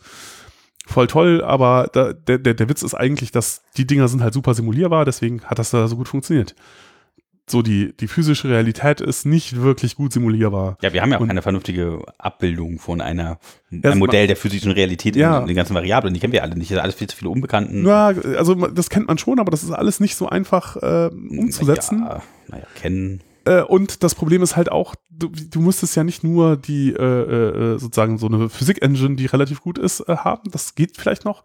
Aber es passieren halt die ganze Zeit äh, so Dinge Chaos. ja, aber die, die, wo man nicht weiß, wie man das äh, irgendwie äh, simulieren soll, ja, so, äh, keine Ahnung, wenn man draußen rumläuft, da passiert so viel komisches, komischer Kram. Äh, und ähm, Vielleicht müssen wir unsere Sensorspektren endlich erweitern und die Maschinen damit füttern. Ja, nee, es ist eher, das ist nicht, also diese, von der Sensorseite, das funktioniert eigentlich alles, aber was halt nicht funktioniert, ist äh, alles Mögliche ausprobieren, um rauszukriegen, wie diese äh, Realität denn funktioniert, weil das, das Problem ist, wenn man das jetzt mit einem selbstfahrenden Auto macht, dann macht man ganz schön viel kaputt und äh, auch ganz schön viele selbstfahrende Autos kaputt und die sind ja teuer. Und äh, es ist ja, selbst wenn ich das alles simuliert mache, brauche ich sehr viel Rechenleistung und muss das ganz, ganz, ganz viel probieren. Wenn ich das, äh, ja, wenn ich das mit, mit physischen Objekten da draußen machen muss, das, das funktioniert nicht. Das ist, äh, ja. Und äh, daher wird das, wird alles, was irgendwie mit physische, also mit Manipulation von irgendwelchen physischen Dingen äh, zu tun hat, das ist alles noch nicht so richtig äh, noch nicht so richtig im Griff und bleibt schwierig, jedenfalls solange man das nicht ordentlich simulieren kann. Und das ist momentan auch noch nicht gelöst. Aber ja, ist natürlich schon interessant, was da alles so an, an Fortschritten gibt. Ähm, ja. Ähm, genau. Äh, mh, mm, ja, vielleicht machen wir jetzt doch noch ein Chapter. ja, also das war, äh, Chapter war auf jeden Fall Supervised Learning, Unsupervised äh. Learning und Reinforced Learning. Ein bisschen ja. was über Convolutional Neural Networks. Ähm, was ist das nächste Kapitel? Ist das ähm, Ähm, nochmal Fehler und wir wollten noch was über Fit. Achso, genau. Wir wollten, wir wollten irgendwie was, äh, genau, das, das, äh, ja, ja. Ähm, äh, das hatten wir gestern auch noch nicht, nicht so richtig ähm, drin, äh, wenn man jetzt so Modelle trainiert, äh, was ist eigentlich, äh, was, was passiert da eigentlich, wie so, was kann da eigentlich schiefgehen? Es gibt da Metriken und so, da hatten wir gestern auch schon so ein bisschen äh, was erzählt, aber, äh, oder beim letzten Mal was zu erzählt. Äh, aber es gibt da so prinzipielle Geschichten und die hatten wir irgendwie nicht mit drin. Und zwar, äh, wenn man jetzt, ähm, oder das ist vielleicht sogar am einfachsten, wenn man das am, äh, oh, ich, äh, ich Am Schluss, von- am Ende willst du kurz einführen, wo, wo bist du gerade? Ich habe Ja, ich überlege gerade, wie das mit dem praktischen Beispiel aussieht, weil wir wollten ja auch noch so Hunde, Hunde versus Katzen machen. Und äh, mh, da könnte man das auch noch rein, aber ja, egal. Nein. Ja, aber Ich- ich, ich fand das ganz gut, wie du es gemacht hast bei dem PyDDF-Vortrag. Da kann man dann hinterher tatsächlich ganz gut dahin, dass man sowas wie Overfitting relativ gut da reinbauen Ja. konnte. Und dann müsste das mit Ja, dem ja. Bias Best Variance auch reinpassen. Ja, stimmt, stimmt, stimmt. Äh, also deswegen fangen wir vielleicht dann doch nochmal mit dem Beispiel an. Genau, dann, Ja. dann machen wir doch nochmal Beispiel hier.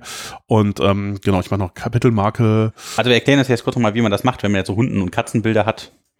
Und äh, ja, wie man die dann versuchen will, voneinander zu unterscheiden und wie Genau. man dann die Maschine dazu bringt, dass sie das versteht, was da passiert. Weil, ähm, wie man sich vielleicht vorstellen kann, Hunde und Katzen sind unterschiedliche Tiere zwar, aber ähm, die sehen vielleicht doch schon ganz schön ähnlich aus und vor allem, wenn die irgendwie halb verdeckt sind oder so von einem Genau. Schrank oder in irgendeine Kiste reinhüpfen und Also wir nehmen das, das einfachste Problem sozusagen, ähm, was wir, äh, was wir haben, nämlich binäre Klassifikation, nur jetzt die Klassen sind Hunde und Katzen. Ähm, es gibt ähm, so ein, so ein, so ein Dataset, äh, irgendwie, das mal in der Kaggle Competition verwendet worden ist.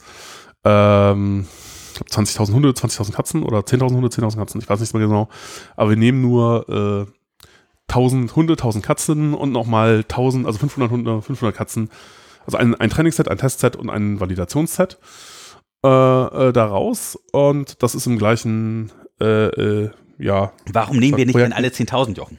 ja, weil das so lange dauern würde, das wäre irgendwie nicht, nicht gut. Ähm, das ist sowieso schon, auch selbst mit den, selbst nur mit 1000 Beispielen ist es schon so, mh, dass man da ohne GPU nicht so richtig viel Spaß hat. Äh, das ist so ein bisschen blöd, man braucht so ein bisschen Spezialhardware. Also mit der 1080 kann ich aber schon ein bisschen was rechnen. Ja, ja, also das, das wäre schon sehr gut. Aber viele Leute haben ja vielleicht auch jetzt keine, äh, keine GPU irgendwie äh, zu Hause direkt. Glück, wenn man Computerspiele mag. Ja, aber dann muss man auch mal diesen ganzen Kram installieren und so und das ist auch alles nicht so richtig einfach. Und ähm, ja, also in dem, in dem Data Science Projekt gibt es halt in dem Notebook-Verzeichnis äh, auch so ein Ding äh, äh, Hunde versus Katzen. Mit welchem Modul kann man die Grafikhardware nutzen? Ja, das ist, ja, man muss erstmal das Betriebssystem dazu kriegen, dass das ordentlich funktioniert. Dann braucht man halt irgendwie äh, die Nvidia-Bibliotheken da unten drunter, also QDNN und äh, CUDA und so. Und dann gibt es halt äh, äh, diverse äh, ja, Machine Learning-Bibliotheken, die das benutzen, um damit irgendwie äh, Deep Learning-Netze zu bauen. Das ist dann halt sowas wie TensorFlow oder halt eben äh, PyTorch oder äh, ja, ähm, ja, was, was gibt's denn da noch alles? Also die, die diverse, diverse Geschichten.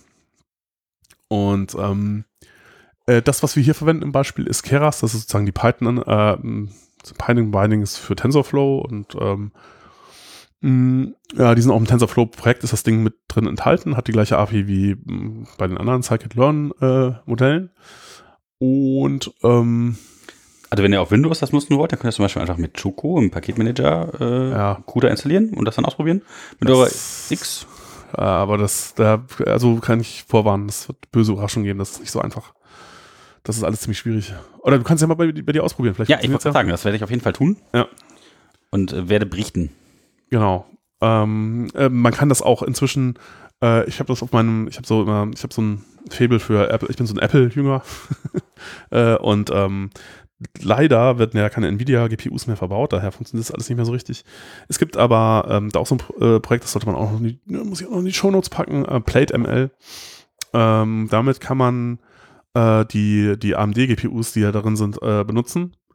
Äh, äh, es gibt ja die Abstraktion von Apple selber, Metal heißt die irgendwie, wenn man die benutzt, dann ist das auch schon recht schnell. Also sozusagen die AMD-GPU, die jetzt in meinem MacBook, das ist ein äh, relativ altes Ding von 2016, äh, drin steckt, die ist auf jeden Fall irgendwie doppelt so schnell, wenn nur die GPU läuft, wie die vier i7-Kerne, die da sonst drin sind. Wusch. Und das ist dann halt schon, also man kann so sagen, ungefähr GPU zu CPU äh, ist so 1 zu 10 mindestens. Äh, kommt halt drauf an, was man für CPUs und GPUs hat, aber so eine Größenordnung mindestens mal. Und ähm, genau, wenn man jetzt keine GPU hat, dann, weil, also auf einer GPU äh, äh, dauert das jetzt mit den Katzenhunden, mit den 1000 Beispielen, wenn man es from, from Scratch einfach so trainiert, auch schon fünf Minuten. Und das wäre dann jetzt, äh, wenn man nur CPU verwenden würde, so mindestens mal ungefähr eine Stunde. Ist halt, da macht das dann schon keinen Spaß mehr. Fünf Minuten kann man mal machen, aber irgendwie eine Stunde irgendwie darauf warten, dass da irgendwas, dass man so eine Stunde lang so ein Progress Bar angucken, ist vielleicht irgendwie nicht jedermanns Sache. Ähm, und ähm, genau, also ähm, ja, ich kann ja einfach mal, äh, genau, was man tun kann, wenn man, wenn man jetzt keine eigene GPU hat, ist, man ähm, äh, geht auf Google Colab oder bei, bei, bei Azure äh, gibt es auch irgendwie äh, freie Instanzen, wo man Notebooks ausführen kann, äh, sozusagen ohne dass man dafür bezahlen muss. Man kann bei äh, Colab auch äh, Notebooks direkt aus dem Git, GitHub äh, äh irgendwie äh, ausführen. Und das ist natürlich ganz praktisch. Man muss nur unter Edit äh, äh, Notebook Settings äh, GPU anwählen. Und man sollte das auch machen mit dem, also man muss zuerst dieses Prepared äh, Training Data äh, ähm, Notebook ausführen, äh, wo dann halt dieses Hunde-Katzen-Beispiel irgendwie gezogen wird. Das liegt bei mir irgendwie auf dem S3-Ding. Und ähm, ja, dann werden halt auch diese Samples daraus gezogen. Ähm, und wenn man das getan hat, das, da muss man auch schon die GPU aktivieren, damit das auf der gleichen Maschine bleibt. Äh, und äh, wenn man ähm, äh, wenn man damit fertig ist, kann man äh, das Notebook Model from Scratch äh, irgendwie mal ausführen. Und ähm, ja, dann halt so ein kleines, ja, Convolutional Deep Learning äh, Netz äh irgendwie trainieren. Ähm, ja, also das Beispiel ist auch aus dem Buch äh, Deep Learning with Python from, äh, von François Collet. Das ist äh, der Autor von Keras und äh, irgendwie arbeitet bei Google. Ähm, ja, das sind sehr, das sind sehr, sehr schöne Beispiele, die da drin sind. Das Buch ist sowieso sehr empfehlenswert, also wenn man sich für Deep Learning und, und, und äh, wie man das mit Python und Keras macht, interessiert, dann ist das äh, auch auf jeden Fall eine äh, Leseempfehlung. Mm, und ähm, ja, äh, ja, dann, wir fangen halt an, das Modell wieder von Anfang an zu trainieren. Genau. Also man, zuerst baut man das Modell halt irgendwie zusammen. Äh, ich, darauf möchte ich jetzt, das machen wir dann mal irgendwann in der Deep Learning Folge, was, was macht eine Convolution-Operation eigentlich, was ist Max Pooling und so. Aber ähm, das wird einfach jetzt ein bisschen zu weit führen. Ähm, aber man kann halt dieses Modell bauen, man kann sich ausgeben lassen, welche Layer sind da drin, wie, welche, wie viele Parameter oder so man da so durchgeht, sieht man das. Das ist jetzt nicht so groß, es hat nur so dreieinhalb Millionen Parameter, aber ist halt schon so einem Bereich, wo das halt für mit CPU äh, irgendwie zu trainieren schon relativ knackig wird. Ähm, dann nimmt man halt eben für, äh, man legt noch die, äh, die Verlustfunktion fest, das wäre an der Stelle Binary Cross Entropy, das ist einfach nur Log-Loss, äh, kann man auch einfach nach googeln, dann weiß man, was das für eine Verlustfunktion ist. Ähm, äh, die benutzt man eigentlich immer, wenn man sowas wie äh, binäre Klassifikation so ein Problem hat oder äh, irgendwie ja, Dinge klassifizieren möchte. Und ähm, legt halt noch den äh, äh, sozusagen Optimierungsalgorithmus fest. Ja, und äh, dann, da man bei Bildern oft das Problem hat, dass man die hm, Datenmengen also nicht so richtig in den Hauptspeicher packen kann. Ich weiß auch nicht, wie groß ImageNet ist, aber irgendwie so 140 Gigabyte oder ich weiß, es ist auf jeden Fall schon recht groß. Das kriegt man nicht mal so. Ist Hauptspeicher nicht über 140 Gigabyte groß? Doch, kriegt gibt's schon. Es gibt wahrscheinlich Maschinen, die das. Oder habe ich das, äh, habe ich das, äh, ähm, äh, falsch in der, ich habe kann sein, dass ich total einen Blödsinn gerade erzählt habe. Wie groß ist ImageNet? Das müssen wir schnell kontrollieren. Das müssen wir gut, gut nachkontrollieren. Äh, Größe, ImageNet Size. Ja, habe ich gerade nach Google, habe einen Wikipedia-Artikel gefunden. Steht nicht drin. Hm. Naja, egal. Also äh, ist wahrscheinlich auf jeden Fall äh, sehr, sehr groß. Und ähm, äh, ja, man, man arbeitet halt dann bei Bildern meistens mit so äh, Generatoren. Das ist ja auch sowieso eine schöne Idee, wenn man. 154 Gigabyte. Also okay, also so schlimm ist es nicht, aber äh, ja, hat man wahrscheinlich auch nicht unbedingt zu Hause.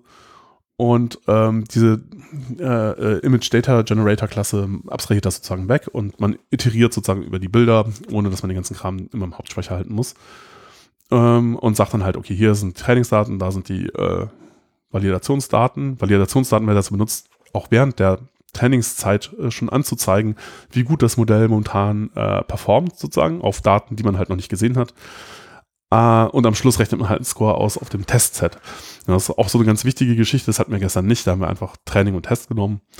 Aber ähm, eigentlich muss man noch eine dritte Kategorie haben. Man muss halt äh, irgendwie ein Trainingsset haben. Man muss ein Set haben, auf dem man äh, validiert. Also vielleicht schon während man äh, irgendwie ein Modell trainiert, sieht, äh, geht das jetzt in die richtige Richtung oder nicht. Oh, und auf dem man halt auch Hyperparameteroptimierung macht, aber das sollte man eben nicht auf dem Testset machen, sonst overfittet man das Testset. Und man kann halt äh, sehen, dass man overfittet, wenn man auf dem Validationsset immer bessere Resultate erreicht und dann aber das nicht sozusagen auf dem Testset reproduziert werden kann. das kann man wieder tatsächlich am besten sehen, wenn man das wieder visualisiert, also ne, genau, ne, indem man irgendwie kurz und plottet. Also wenn man, wenn man das jetzt hier äh, mal fittet, das Modell, dann kriegt man eben viele progressbare Geschichten angezeigt. Das ist ein, ähm, läuft über 30 Epochen, das bedeutet 30 Mal geht man über das komplette Set drüber. Und ähm, ja, man sieht dann halt. Progress war wieder mit TQDM. Genau, äh, ja. nee, das ist nicht TQDM. Nein, diesmal nicht. irgendwie bei Keras oh. eingebaut. Achso. Aber man sieht halt sozusagen, wie sich da äh, die Accuracy, die hier als äh, Maß für den Fehler genommen wird, weil an der Stelle ist es tatsächlich mal so, dass es halbwegs aussagekräftig ist, was das, weil wenn man halt zwei Klassen hat, gleich, gleich viele Elemente, dann weiß man halt, 50 Prozent ist halt Zufall und wenn man äh, irgendwie davon Richtung 1 geht, dann ist das gut und je näher an 1, desto besser. Ähm, und man sieht auch, dass das auf den Trainingsdaten halt passiert und äh, auf den Validationsdaten auch, die man halt eben nicht in den Trainingsdaten hat, aber halt nicht so stark. Und irgendwann geht der, äh, geht die Accuracy auf dem Validation Set nicht mehr weiter hoch, auf dem Trainingsset aber schon. Und ähm, das kann man sich auch irgendwie dann äh, mal rausplotten.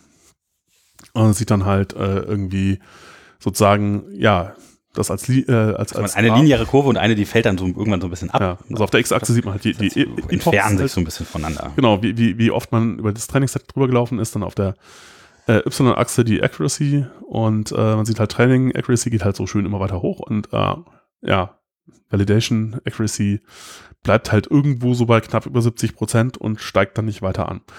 Und äh, beim Fehler sieht man das eigentlich noch schöner, dass halt das so quasi auseinanderläuft. Und das ist, ähm, also geht halt so eine Schere auf zwischen äh, dem Fehler auf den Trainingsdaten und Fehler auf den, äh, auf den äh, Validationsdaten und der Grund dafür ist. Also mit Fehler meinst du jetzt, die er falsch einsortiert hat oder meinst du damit diejenigen, die richtig einsortiert hat, die aber falsch sind? Ähm, das ist an der Stelle egal. Also ja, beides. Äh, sozusagen Accuracy äh, ist sozusagen ein kombiniertes Maß für beides an der Stelle weil es äh, die Accuracy sozusagen gleich verändert, ob ich das, ob ich die eine Art Fehler habe oder die andere an der Stelle. Ähm, ja, ich könnte natürlich auch jetzt, wenn ich ein anderes Problem hätte, könnte ich beide, äh, weil wenn ich jetzt Precision und Recall hätte, könnte ich das halt beides plotten oder eben das kombinierte Maß irgendwie F1 nehmen und plotten. Ja, äh, aber immer wenn man das sieht, dass das halt so auseinanderläuft, dann weiß man halt, okay, äh, man overfittet gerade das äh, Trainingsset und das bedeutet halt, äh, dass man eigentlich nicht mehr wirklich lernt, also etwas, also generalisiert von den Trainingsbeispielen, die man sieht, sondern man wird halt immer besser auf den Trainingsdaten, aber das hilft einem gar nicht bei neuen Daten, sondern macht das Ergebnis eigentlich nur noch schlechter.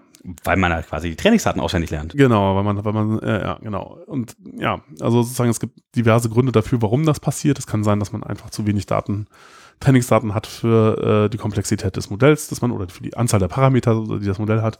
Es kann sein, dass ähm, das Modell halt nicht äh, äh hinreichend äh, äh, quasi Maß, dass man da nicht hinreichend Regularisierungsmaßnahmen gegen Overfitting getroffen hat. Also bei neuronalen Netzen wäre das Dropout. Man kann aber auch irgendwie für die Parameter halt äh, irgendwie sagen, dass. Entschuldigung, was ist Dropout? Ja, äh, da äh, sozusagen schmeißt man einige der Verbindungen halt weg. Also ein Anteil, irgendwie zwischen 10 und 50 Prozent oder sowas. Äh, und äh, zwingt damit sozusagen das Netz nicht nur, äh, also ja, da, da schon generellere Geschichten gelernt zu haben, weil es muss halt auch funktionieren mit, wenn halt ein Teil davon nicht mehr funktioniert, sozusagen. so es, ist es nicht so einfach zu erklären, warum das funktioniert. Das ist auch nicht so, das, also das war schon, das war auch irgendwie ja bekannt, dass das irgendwie klappt oder so, aber niemand wusste genau warum.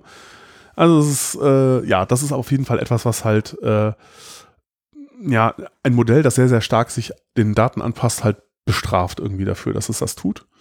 Und in dem Sinne wirkt es halt äh, Overfitting entgegen. Äh, bei anderen Arten von Modellen gibt es halt auch mal so klassische Regularisierung. Bei linearen Modellen wäre halt sowas, wie man äh, bestraft das Modell dafür, dass die Größe, das halt ja, äh, äh das halt, ja, zum Beispiel die Länge des normalen Vektors, also die Länge des Modells, die größte, äh, der Betrag, Länge des Vektors, äh, dass der zu groß wird, ja, in der L2-Norm zum Beispiel. Und ähm, sagt halt, das ist nicht gut. Das sollten immer möglichst kleine Werte sein und ähm, das regularisiert, äh, regularisiert auch. Es gibt halt die unterschiedlichsten Arten, wie man das hinkriegt. Aber äh, ja, also an der Stelle ist es halt einfach 1000 äh, Beispiele sind einfach zu wenig, um wirklich zu lernen, was äh, Katzen von Hunden unterscheidet. Und ähm, ja, Overfitting ist halt so der, der große, äh, fiese Fehler, also einer der beiden großen fiesen Dinge, die passieren können. Äh, genau, da, da wären wir jetzt auch bei diesem ähm, Bias versus Variance äh, Ding, wenn man halt äh, eben sieht, dass das äh, so aussieht wie in dem Plot bei dem Model from Scratch Notebook, dann hat man halt Overfitting. Aber es könnte halt auch sein, äh, dass man, äh, dass der Training Error halt irgendwie äh, ja sozusagen und und das, das Training Error und und Validation Error beide noch relativ ja, stark beieinander liegen, aber halt hoch sind. Und dann kann es halt sein, dass man underfittet. Ja, also wenn, das kann dann passieren, wenn man zu wenn das Modell zu einfach ist, was man benutzt. Also wenn zum Beispiel, wenn die Daten irgendwie verteilt sind in der Parabel, aber man legt halt eine Gerade durch oder so, dann hat man einen zu großen Bias im Modell, dadurch, dass es halt äh, vielleicht zu einfach ist. Äh, man geht halt davon aus, dass es irgendwie sich durch eine Gerade darstellen lässt, ist aber nicht so, dann ähm, underfittet man halt. Ne? Oder in dem Fall wäre das halt äh, ja, ähm,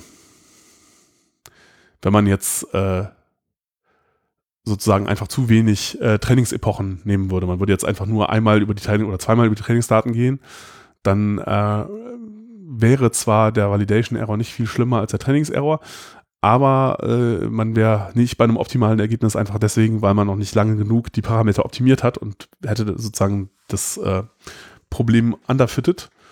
Und äh, zwischen äh, Underfitting und Overfitting gibt es halt irgendwo einen Bereich, der optimal ist. Und dann muss halt irgendwie versuchen, den zu treffen. Perfekt Match. Ja, und dann, dann gibt es da auch immer noch so einen Unterschied zwischen äh, äh, Training, äh, Trainings- und Validation Error, äh, den man nicht wegkriegt. Äh, das ist so, so ein äh, irreducible, äh, also unreduzierbarer Fehler, der halt vielleicht daher kommt, dass es da Rauschen gibt, vielleicht dass es irgendwie nicht geht.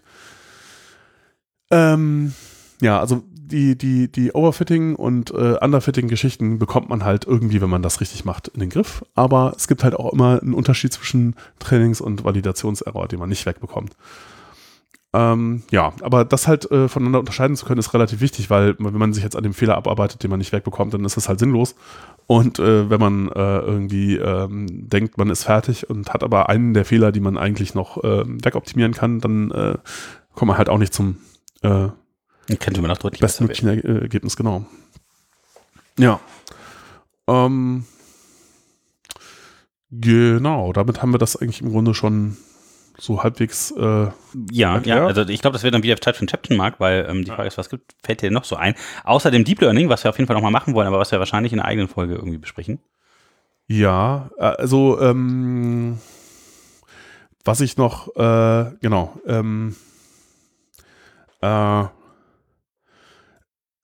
äh, ja, genau, was ich auf jeden Fall noch erzählen wollte, äh, würde nach dem Beispiel ist, äh, warum Deep, äh, Deep Learning auch auf kleineren Datensätzen funktioniert. Okay, äh, okay. ja. Was sind äh, dann da äh, kleinere Datensätze? Also, ja, eben sowas wie, wie das, was wir hier haben. Also, also 1000, äh, 10.000 hm? bis 1000 Datensätze. Ja, genau. Mhm. Also groß ist halt sowas, also da funktioniert es ja gut, das weiß man ja. ImageNet, aber das sind anderthalb Millionen Bilder. Jetzt könnte man auf die Idee kommen, zu sagen, okay, mh, so viele Bilder habe ich leider nicht für mein Problem. Ja, ich möchte jetzt irgendwie, keine Ahnung, irgendwie das praktisch anwenden und ähm, äh, ich möchte jetzt aber nicht Hunde von Katzen unterscheiden äh, oder äh, irgendwie Tische in Bildern finden, sondern äh, ich habe das Problem, ich äh, mache jetzt, weiß ich nicht, äh, äh, bin in einer Müllverbrennungsanlage oder so, bin an einem Platz, wo ganz viel Müll angeliefert wird und ich möchte jetzt irgendwie den Müll auseinandersortieren. Äh, und das sind halt alles Klassen. Also ich möchte jetzt zum Beispiel feststellen, ist das eine Plastikflasche oder ist das halt irgendwie was anderes, ist Glas. Plastikflasche mit einem Hundeetikett. Ja, äh, also meine Klassen sind halt anders. Die sind in dem ImageNet-Dataset so nicht drin. Äh, und dann kann ich denken, okay, dann muss ich jetzt erst anderthalb Millionen Bilder sammeln. Hm, blöd, das kriege ich vielleicht nicht hin. Und ich kann die auch nicht labeln. Das ist alles irgendwie nicht wirklich handhabbar für mich. Ähm, dann könnte ich halt denken, okay, Deep Learning ist nichts für mich, das funktioniert alles nicht. Äh, ich lasse weiter das irgendwie äh, ein Euro-Jobber und die sortieren das dann von Hand oder so. Ähm, aber nein, man kann tatsächlich äh, da was machen. Und zwar äh, braucht man gar nicht so viele Beispiele. Man kann nämlich die äh, vortrainierten Modelle äh, einfach benutzen. So, die wurden dann halt auf ImageNet äh, äh, trainiert und geht halt dann davon aus, dass äh, sozusagen ein, ein Großteil von dem, was unsere ja, visuelle Realität ausmacht, dann da schon irgendwie ordentlich trainiert worden ist. Äh, sozusagen, also Feature-Extraktion aus Bildern hat dann funktioniert damit halt schon ziemlich gut und das, diese Annahme wird wahrscheinlich halten. Und dann ähm, trainiert man halt ein eigenes Modell, was aber nur die von einem Deep Learning Modell, das auf ImageNet trainiert wurde, äh, äh, generiert worden. Also man, man nimmt sozusagen, also bei den Deep Learning Modellen, die auf ImageNet trainiert wurden, ist halt so der letzte Layer, zum Beispiel der Klassifikationslayer, der das dann halt in die 1000, ist halt nochmal ein dichter Layer und danach sind nochmal 1000 Ausgabeneuronen, die halt dann die 1000 Klassen von ImageNet darstellen und dann bei jedem Ding kommt halt eine Wahrscheinlichkeit raus sozusagen dafür, dass es in der Klasse liegt. Mhm, mhm. und diese beiden Dinger nimmt man einfach weg, also den Klassifikationslayer äh, und ähm, nimmt nur das, was dabei rauskommt. Wenn man jetzt, jetzt wirft man halt ein Bild von einer Plastikflasche oben rein und dann kommt halt das raus, was jetzt normalerweise dann als Elefant oder Hund klassifiziert würde. So ein, ein Feature-Vektor, das ist an der Stelle noch nicht ein Vektor, das ist halt ein Tensor, der irgendwie so ein bisschen anders aussieht. Den klopft man dann halt flach, irgendwie so in einen Vektor. Einmal mit der großen Küchenrolle drüber. Genau, und dann hat man halt so einen Feature-Vektor extrahiert und das macht man halt mit allen Bildern, die man hat. Vielleicht hat man halt nur so 1000, aber 1000 kann man durchaus sammeln, das, das geht. Äh, und halt oder 1000 für jede Klasse, die man halt hat.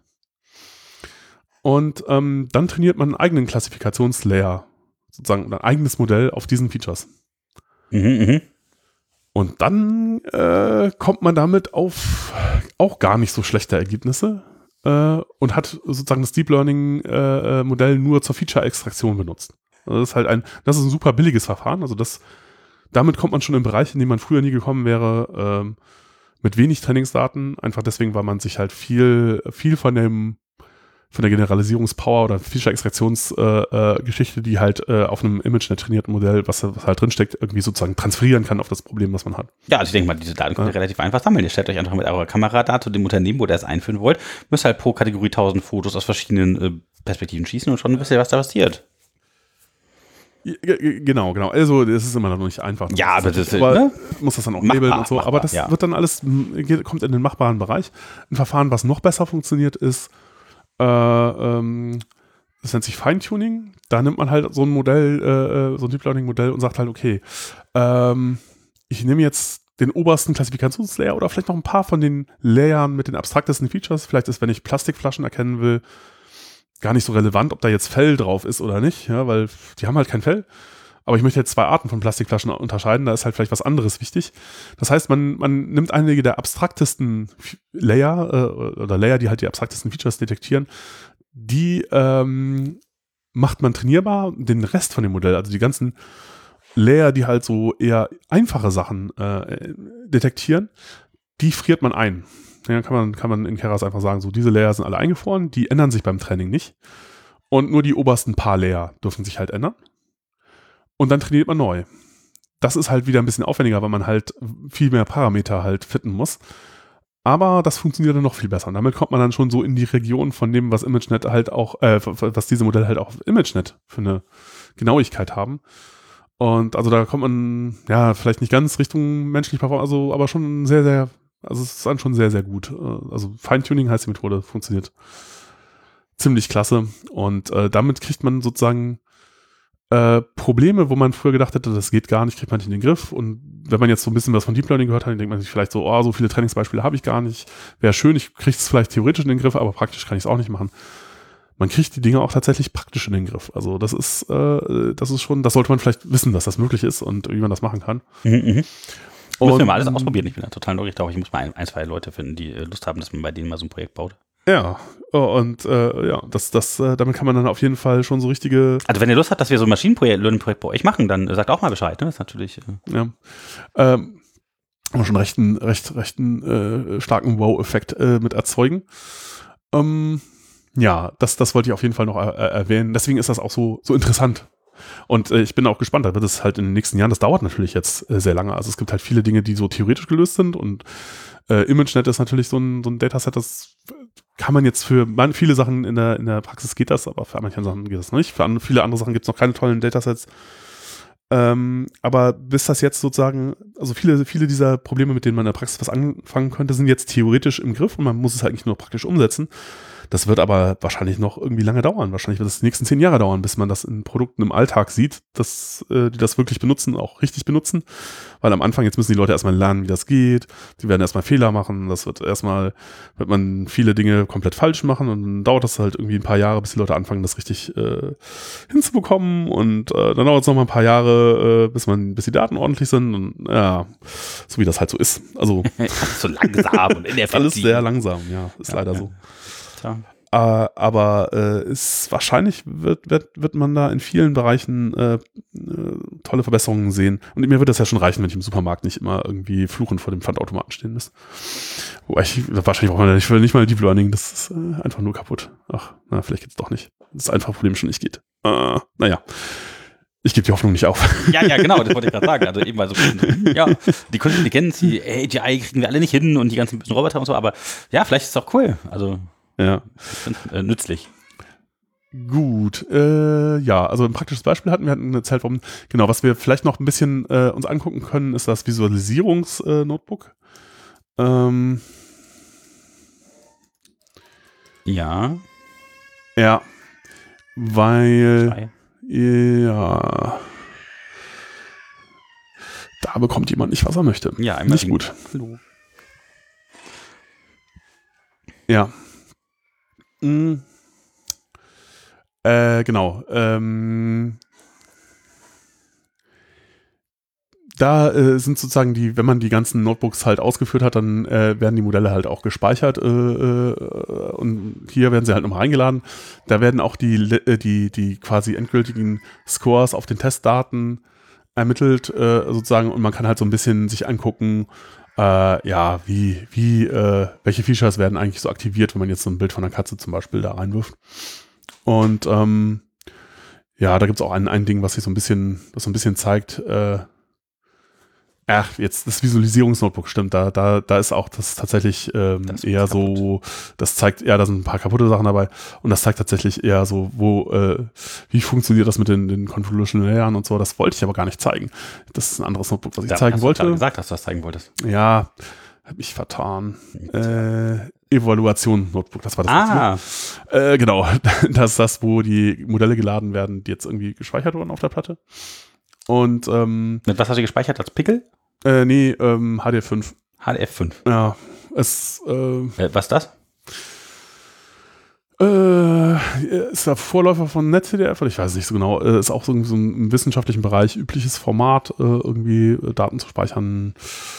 Ja, äh, im Grunde stehen da halt die Parameter vom Netz drin.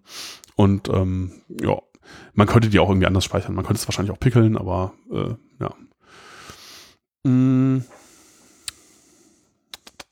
Genau. Ja, äh, und da kann man halt mal vergleichen, ob die äh, Scores, die man auf den Testdaten bekommt, halt auch das sind, was man jetzt erwarten würde, nachdem man das äh, äh, äh Modell auf den Validationsdaten äh, irgendwie getestet hat. Und das sieht eigentlich alles so aus, als ob das halbwegs stimmt. Und ähm, dann kann man da so Dinge tun, wie man nimmt einfach mal Beispiels, Beispielbilder, die man da reinwirft. ich glaube, ich weiß gar nicht, ob ich die mit eingecheckt habe. Ähm, Äh, wenn ja, dann kann man einfach die, die da auskommentiert sind, äh, probieren. Man kann aber auch eigene Bilder äh, nehmen, äh, muss sie halt da in den. Fotografiert eure Katze, fotografiert euren Hund. Ja, genau. Man Guck mal, irgendwas, aber ob das eine wirklich eine Katze oder ein Hund ist, also zumindest nach der Meinung von dem Algorithmus. Ja, wird man das natürlich auch irgendwie äh, äh, wahrscheinlich sowas schon irgendwie so haben. Ihr könnt auch was ganz anderes fotografieren und fragen, ob es eine Katze oder ein Hund ist und gucken, was rauskommt. Ja. Ja, egal. Ähm, genau, und dann wird das halt runterskaliert. Das äh, ist auch ein bisschen, sieht dann ein bisschen deprimierend aus, weil man sieht nicht mehr so viel auf dem Bild. Das sind also immer so 150 mal 150 Pixel äh, Bilder, die da reingehen. Ähm, und dann kann man halt mal die Modelle, die man da hat, äh, äh, hernehmen und äh, die einfach klassifizieren lassen, was sie dann darauf sehen. Und dann äh, sieht man schon, dass das vom Sketch-Model halt nicht so richtig toll funktioniert vielleicht. Das sagt bei einem Hund dann irgendwie mit einer 80-prozentigen Wahrscheinlichkeit, oh, das ist eine Katze und ähm, Oh. ja, äh, da gab es dann, dann das mit Data Augmentation ist so ein bisschen um Overfitting zu reduzieren, ist halt schon so ein bisschen besser. Aber das Feature Extraction Modell, das sagt dann schon, oh, das sieht aber eher wie ein Hund aus und dann, äh, ja, das äh, äh, äh, Feintuning ist halt nochmal deutlich besser.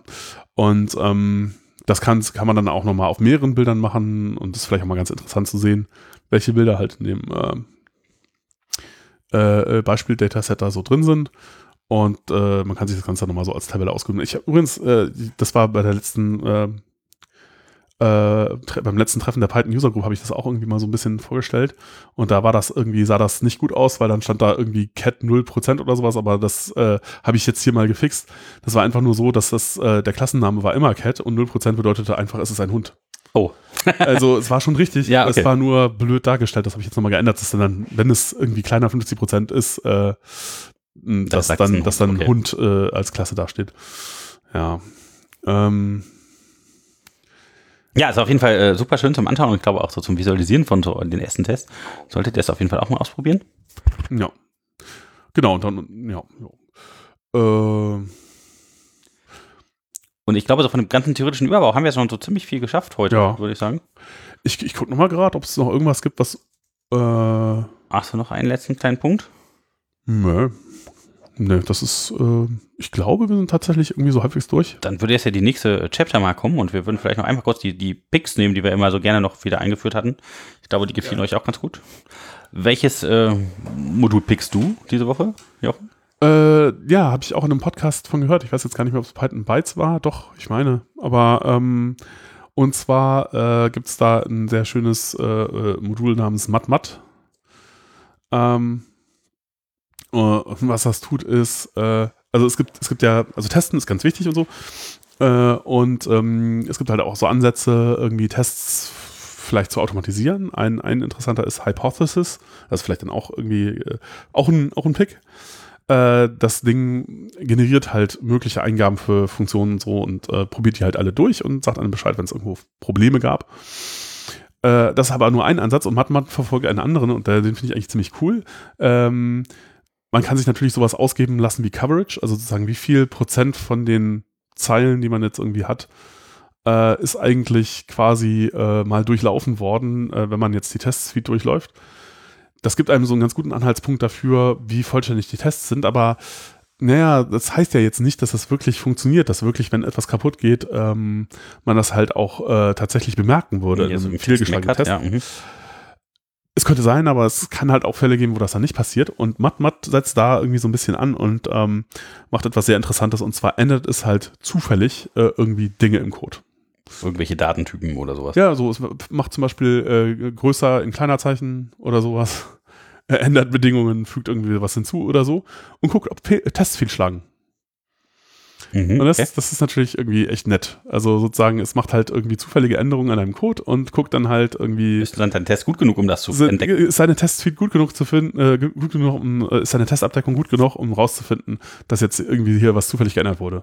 Und das ist natürlich schon, äh, schon echt ein äh, sehr cool, interessanter Ansatz. Sehr, sehr gut. Also gerade wenn man sowas richtig mal bauen möchte, ja. Ja, äh, genau. Das wäre halt so mein Pick für, für, für äh, ja, diese, diese Episode. Ja. ja, also ich würde tatsächlich auch nochmal äh, Seaborn äh, kurz auswählen. Das hatten wir zwar schon in der Pandas-Episode, glaube ich, kurz vorgestellt, aber ähm, das einfach, wenn man Matplotlib so kennt, ähm, einfach die totale tolle grafische Erweiterung, dass alles ein bisschen schicker aussieht, mit, ist, mit der es einfach auf Matplotlib draufpackt und dann Seaborn reinbaut. Und ich würde auch gerne irgendwie so drei Kleinigkeiten aus der Standardbibliothek, über die ich jetzt so ein bisschen mehr drin war, weil ich was dazu geschrieben hatte, nur kurz vorstellen. Das ist natürlich jetzt wieder der äh, Noob-Pick, aber das ist da trotzdem vielleicht für einige interessant. Und zwar kennt ihr hoffentlich ArcParse, also mit dem man vernünftig ähm, mhm. so die ja, Parameter zu ähm, Skripten übergeben kann. Ähm, Kennst du da, äh, gibt es irgendwie von, ähm, wie heißt das, von Google, äh, gibt es eine Bibliothek? Es gibt noch Click. Click, genau, ja. Und, ja, ja. genau, und ähm, ja, natürlich dann die Standard-Variante. Äh, mhm. Ähm, aber ich finde Arcpass ja ziemlich cool. Also ich finde es okay. auch besser als Click. Also Click äh, benutzt halt irgendwie so Dekoratoren, um das irgendwie zu machen. Ja. Und äh, ja, weiß nicht, fand ich nicht, nicht so toll, aber obwohl die Syntax auch ganz nett ist, aber Arcpass fand ich auch irgendwie ganz nice, um das zu machen. Und hm. dann, ja, GetPass natürlich, um da irgendwie so Passwörter reinzubekommen, irgendwie als verschlüsselten Text, dass man nicht direkt sieht, was eingegeben wird. Ja. Auch immer gut, wenn man sich irgendwo einloggt, braucht man das vielleicht. Ja, das ist tatsächlich super. Das ist vor allen Dingen auch schön in, in, in Notebooks. Weil ansonsten, ja, schreibt man das ja auch irgendwie äh, mit in die Notebooks rein und checkt genau, das vielleicht so irgendwo ein oder so. Das wäre ja irgendwie nicht gut. Genau. Ja. Und äh, ja, ich habe ab und zu noch den Textwrap, äh, das Textwrap-Modul benutzt, ähm, einfach nur zum Dedenten meistens von irgendwelchen mehrzeiligen äh, Docstrings, die sonst irgendwie äh, verrutscht wären, irgendwie einfach in meinen, äh, ja, in meiner Struktur, in meinen Files. Mhm. Konnte man so ganz gut darstellen. Also falls ihr das Problem habt. Textwrap. Ja, das war es eigentlich schon so mit den, mit den Modulen und ähm, ich hoffe, euch hat die Folge jetzt wieder gefallen, Machine Learning. Mhm. Ähm, egal, ja. wo ihr die gehört habt gerade. Also wir haben jetzt gerade ausnahmsweise mal nachmittags, sonst nehmen wir ja immer abends auf, mhm. gerade relativ gutes Wetter. Ich habe schon fast überlegt, ob wir rausgehen sollen. Ja, ja, stimmt, könnte man eigentlich auch. Es ist wirklich, äh, ja, Wetter ist momentan super. Frühling, voll gut. Ja, äh, aber ansonsten, äh, genau, hört, wo immer ihr möchtet. Ähm, bleibt uns gewogen und schreibt uns euer Feedback an hallo.pythonpodcast.de. Ähm, ja, wir hören uns. Oh ja, bitte. Bis zum nächsten Mal. Bis zum nächsten Mal. Tschüss. Tschüss.